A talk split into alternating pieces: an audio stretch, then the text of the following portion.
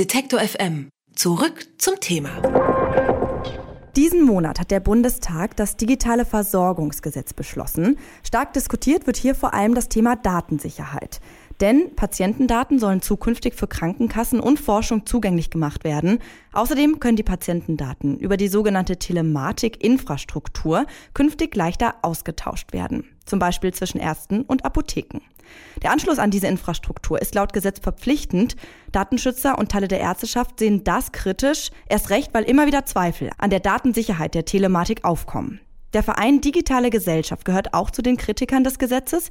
Was diese Neuerungen für die Sicherheit von Patientendaten bedeuten, darüber spreche ich mit der Geschäftsführerin des Vereins Elke Steven. Hallo Frau Steven. Ja, hallo.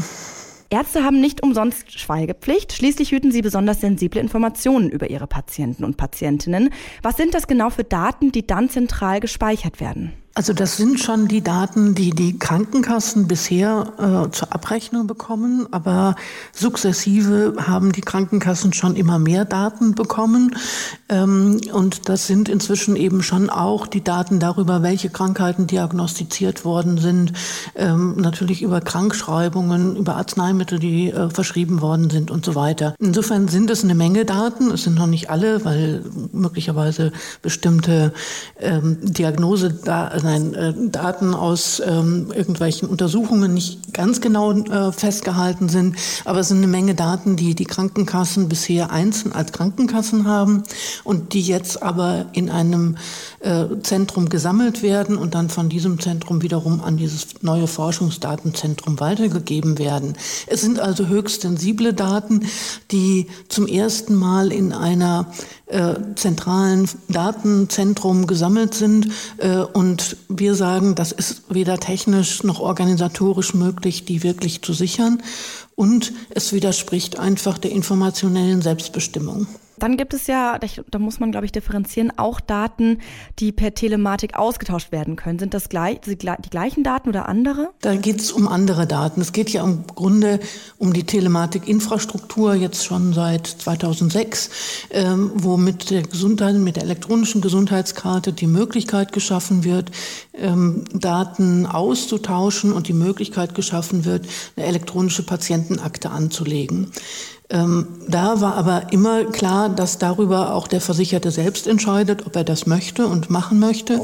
Und die Telematikinfrastruktur von ihrem Konzept und Willen her sollte wirklich dafür sorgen, dass diese Daten sicher aufbewahrt werden und sicher weitergegeben werden und keine zentrale Datensammlung damit entsteht.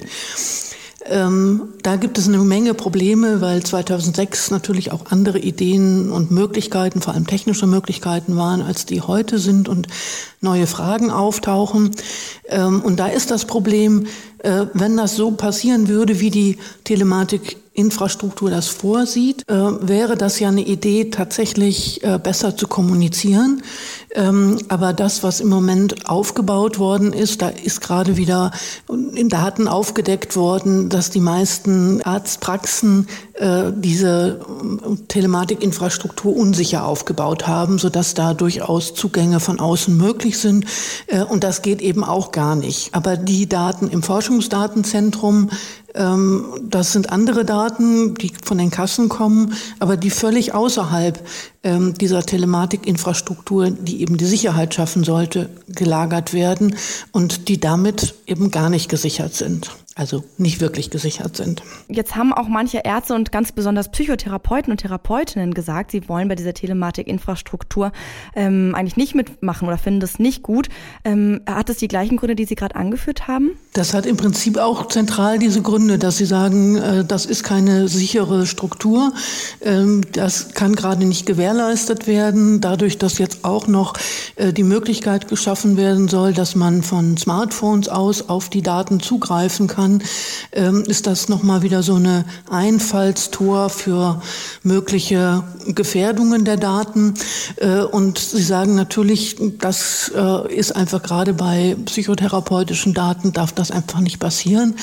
Ähm, und auf der anderen Seite ähm, haben Sie auch den, äh, den Eindruck, dass ähm, naja, dass, dass die Struktur eben nicht funktioniert. Und äh, es war jetzt auch eben gesagt worden, dass nächstes Jahr, wenn dann die Daten, übernächstes Jahr, wenn die Daten tatsächlich gespeichert werden sollen, ähm, es zunächst mal nicht möglich ist, unterschiedliche Daten voneinander zu trennen, sodass, wenn ich überhaupt etwas speichere, jeder Arzt alle Daten sehen kann. Und da kann man sich schon vorstellen, dass man nicht möchte, dass der Augenarzt sieht, äh, welche psychotherapeutischen Diagnosen ich auch noch habe.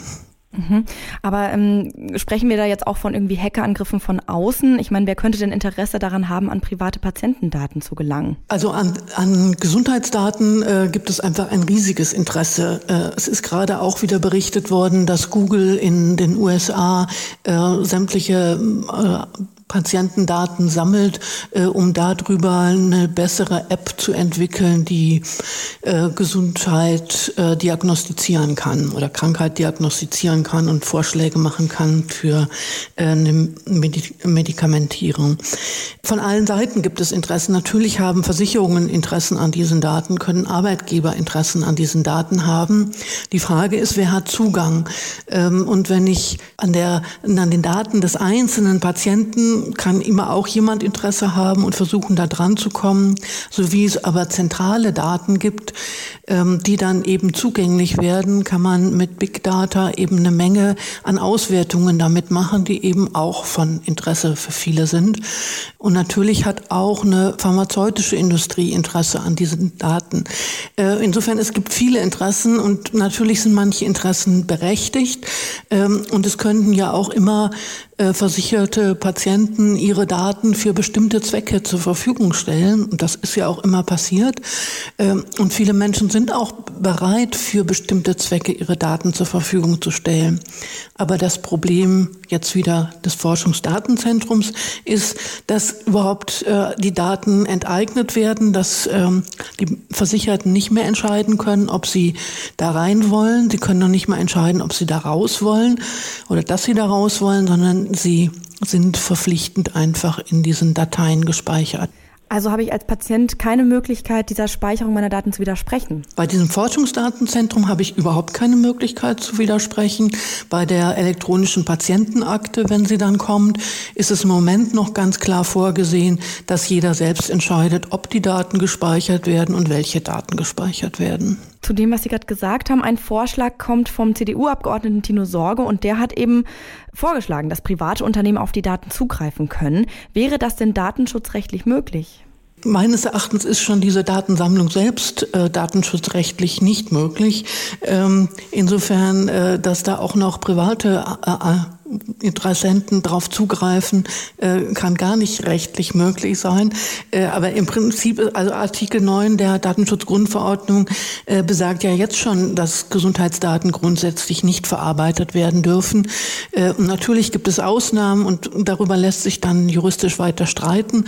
Ähm, aber wie gesagt, es widerspricht auch der informationellen Selbstbestimmung, die für uns ein Grundrecht ist und auch da Klar, lässt sich über alles auch immer juristisch streiten, aber meines Erachtens äh, ist es in jedem Fall ähm, rechtswidrig. Ein Pro-Argument wäre jetzt, dass es eben auch sehr aufwendig ist, diese Patientenakten in Papierform vom einen Arzt zum anderen zu schicken, dass es ein großer bürokratischer Aufwand ist. Und ähm, da stellt sich ja schon die Frage, ob sich nicht auch einfach Möglichkeiten jetzt eröffnen, dass ähm, Patienten zum Beispiel schneller an geeignete Ärzte vermittelt werden und damit ja auch quasi die Genesung schneller geschehen kann. Wir sagen auch überhaupt nicht, dass äh, es nicht Möglichkeiten des digitalen Datenaustauschs geben kann und soll. Nur gerade weil es so, um so sensible Daten geht, muss es eben auf eine Weise geschehen, die dann tatsächlich sicher ist, die die Daten schützt äh, und ja, die Datensicherheit eben auch gewährleistet werden kann. Das ist ein kompliziertes Verfahren, äh, aber das ist technisch möglich und oder muss möglich gemacht werden.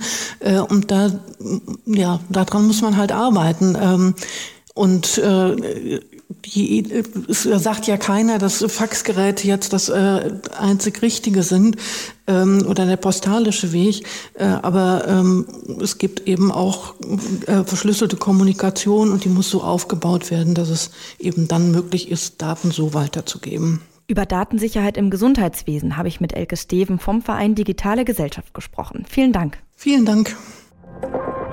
Alle Beiträge, Reportagen und Interviews können Sie jederzeit nachhören im Netz auf detektor.fm.